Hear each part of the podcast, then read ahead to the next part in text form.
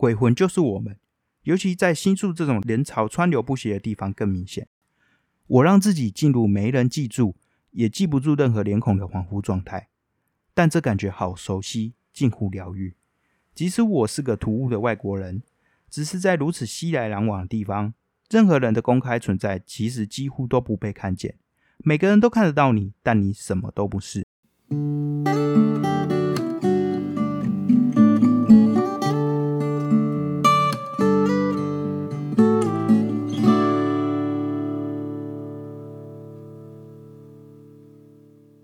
地方故事、人物故事，还有那些你我身边的大小事，让我们一起听故事。欢迎收听叙事圈，我是阿燕。那这一集啊，跟之前你可能听过的集数都不太一样。这一集叫做“为你朗读”，就是这个新的系列。它其实也不能算是新的系列，它是从我在 IG 他们有推出一个影片功能之后，我就开始去录制这个短短的。特别篇叫做“为你朗读”在 IG 上面。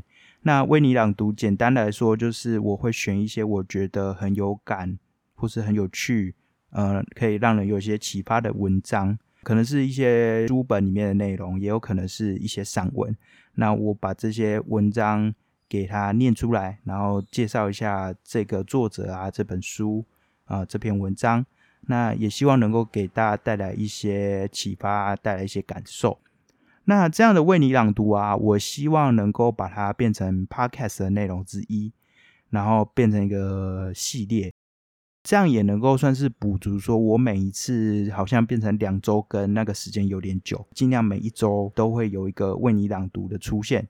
说到这个为你朗读的第一集啊，我就是希望能够分享给大家，这个算是开启我这个对于地方的。好奇对于地方探索的一个冲动的一本书，叫做《地图之外》，它的续集《图外之地》。对，这个书名有点像，但没差。其实这两本书都蛮有趣的。不过我今天我想讲的是《图外之地》这本书。这本书啊，它的作者是阿拉史泰尔·邦尼特。那这位作者他是英国新堡大学的社会地理学教授，他曾经就是在很多地方都有发表。相关的文章啦，它的内容真的是很有趣，就是他可能去一些我们看似很平凡的地方去走访，然后从中去发现一些新的东西，或是一些大家常常忽略的东西，或是他去造访一些我们会觉得诶很神秘的地方，从中去找到一些故事。这样，那地图之外，图外之地啊，其实都是在讲说这些在地图上。不会去标记的名字的地方，那这些地方可能是一些秘密的，它可能是一些光天化日之下我们都能够看到，但常常被我们忽略的地方。所以呢，看完这本书啊，你真的会有一个冲动，想要开始去探寻这些隐藏的角落，然后去发现它的故事。好，那今天呢，就来分享其中一篇。这一篇叫做《新宿站的鬼魂隧道》。我想，因为刚好最近也是呃日本开放国境，那台湾也开放国境，很多人都想去日本。说到日本啊，其实他们的一些车站就比台北车站还要更加的像迷宫一样。这一篇文章呢，就是在讲呃新宿站这个地方，作者在这边步行啊，在这个地方发现的感受。这样好，那我要来开始念文章了。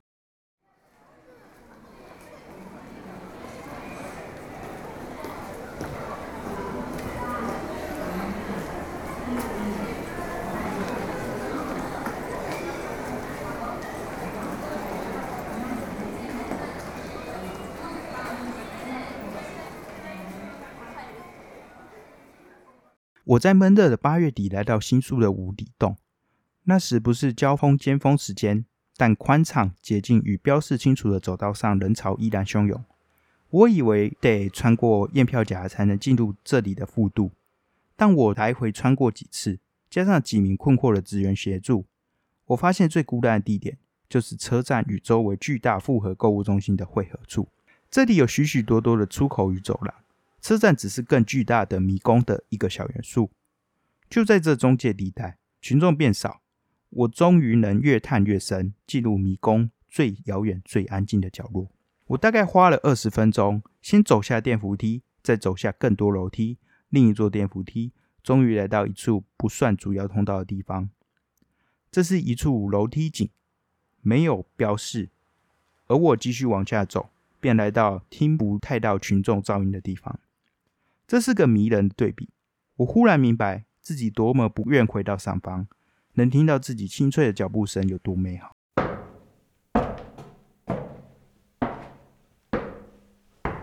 这里的灯光不那么明亮，也没有那么一尘不染，甚至有少许从上方吹下来的热色。在我下方的阶梯上，有个人懒懒的靠着巨大的购物袋。他静静不动，眼神茫然，并未聚焦于任何东西。他会来到这里也是合情合理。日本人不习惯在大庭广众下显露焦虑，也不抱怨，必须时时把笑容挂在脸上。只有在边缘之处，例如在下面这种地方，悲惨才有存在可能。新宿是成群鬼魂的家，鬼魂未必可怕，有群幽灵就扛起避免人们自杀的任务。据说他们会把要自杀的乘客从轨道推向安全之处。这些助人的鬼魂是某次秘密基地自杀的不幸受害者，现在飘出来，确保其他人不会受到相同的命运折磨。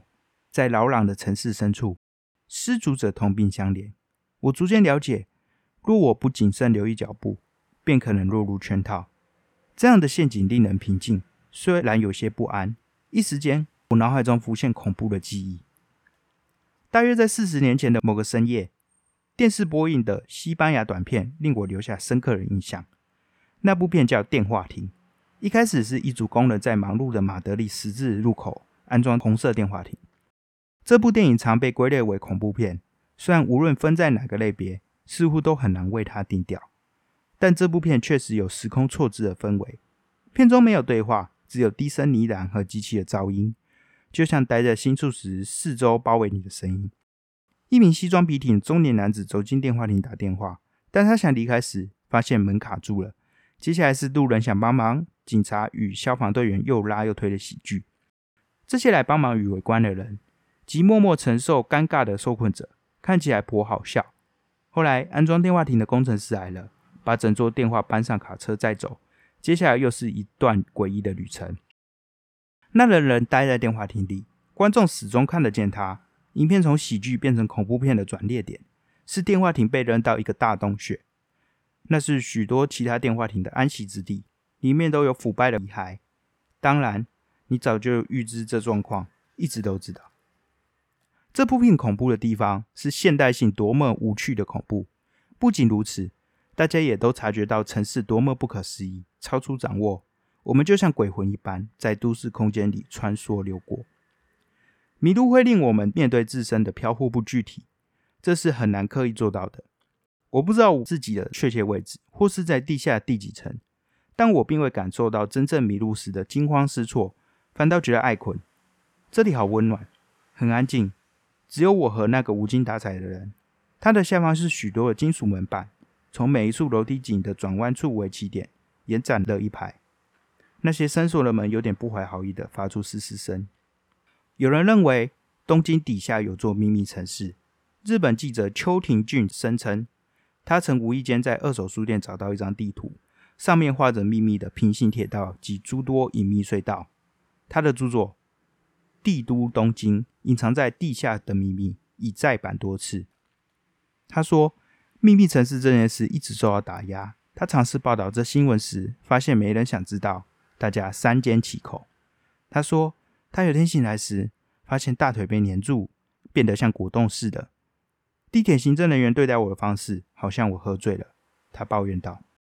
邱廷俊认为，这隐藏的路网是在第二次世界大战之前建造的，是日本为核武攻击做准备。所谓东京地铁秘密通道论等一系列类似的猜想，几乎存在于世界上其他每一座主要都市。比这些推论本身更有意思的是。人们为什么要持续制造这些故事？影子城市以及城市下方的城市之类概念，似乎令人难以抗拒。或许是想找出这座城市，就是把重点搞错了。因为城市的地景，在某些层面上是被想象成超出我们理解的，它真正的性质会不断的模糊。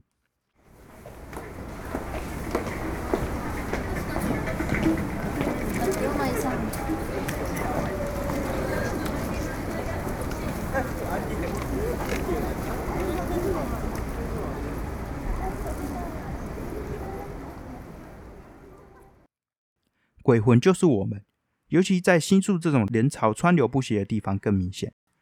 我让自己进入没人记住，也记不住任何脸孔的恍惚状态，但这感觉好熟悉，近乎疗愈。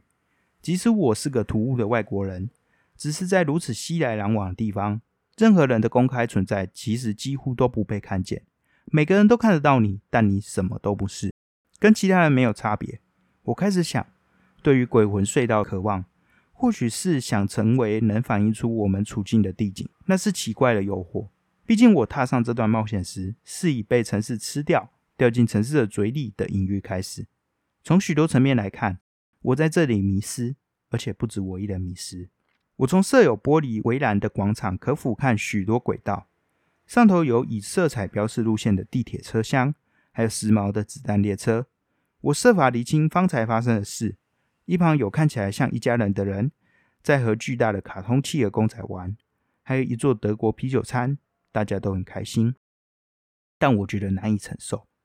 我在角落找个座位，让大型植物挡着我。这里有另一个衣冠楚楚的男子，大约四十出头，双手掩面。我想他是在哭，只是没发出声音。我突然想到，我不是碰巧遇到他，而是找到他。我们两个人能做什么？我坐的离他远一点，不知该何去何从。我本来只是轻率的想去寻找人们会消失、被城市吞噬掉的地方。我不确定自己是不是真想找到这些地方，但我找到了。好，那这一次的分享大概到这边，之后也会持续这样的系列。希望如果你觉得还不错的话，欢迎给我多一点的回馈，或是你有什么想要看的书、想要我念的文章，都可以来跟我说。那就这样，我们下次见，拜拜。